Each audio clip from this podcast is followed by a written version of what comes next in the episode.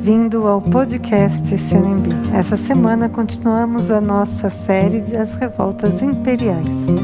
Vamos ouvir o oitavo ano B falando sobre a revolta da Sabinada.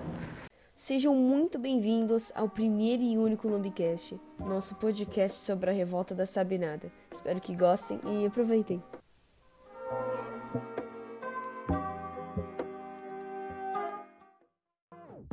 Você sabe me dizer quem coordenou a Sabinada? Um, eu sei que foi liderada por Francisco Sabino e, e, foi por causa do sobrenome dele que nomeou a revolta, a Sabinada, e também por João Carneiro. Eles lideraram juntos essa revolta. E qual foi o objetivo?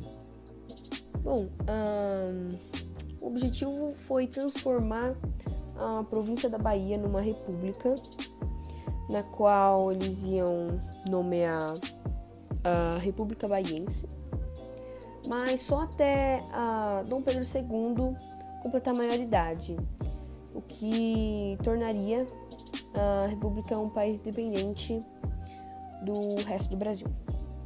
E eu queria comentar também que por Dom Pedro II ser o primeiro monarca brasileiro a liderar o Brasil, o povo achava que ele seria melhor nessa função do que o pai dele. O que não fazia tanto sentido. Não fazia muito sentido. Mas era a mesma criação, não mudava muito do jeito de pensar. Além de que o... ele respeitava muito o pai dele, a gente tem que enfatizar isso. E mesmo Dom Pedro II tendo ideias diferentes das do pai dele, uh, ainda tinha uma relação de pai e filho ali. Então ele, de qualquer jeito, ele seria influenciado pelo pai dele. Mudando um pouquinho de assunto, os escravizados que ajudaram o Sabino e o Carneiro achavam que quando ganhassem eles teriam a alforria, e o que os incentivou. E porte de armas estava envolvido também, né? Sim, e o padre Diogo Feijó, ele foi quem coordenou os escravizados pelas águas e pelas terras para dominar a Bahia.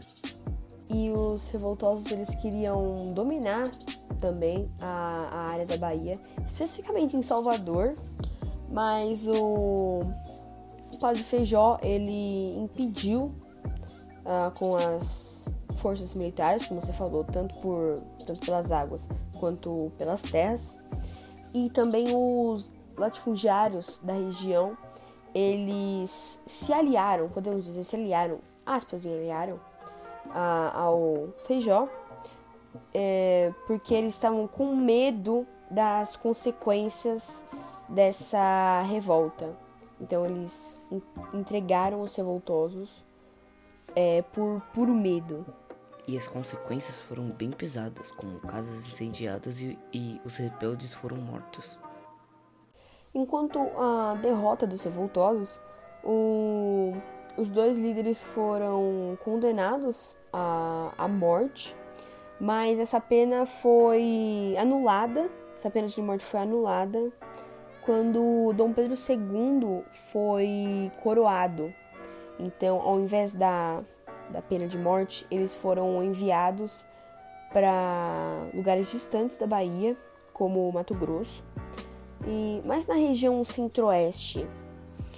E foram aprisionados distantes da, da Bahia para que não mantessem contato com outros uh, revoltosos, podemos dizer assim, uh, para que outra revolta uh, comece.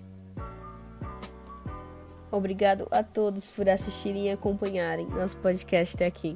E tchau!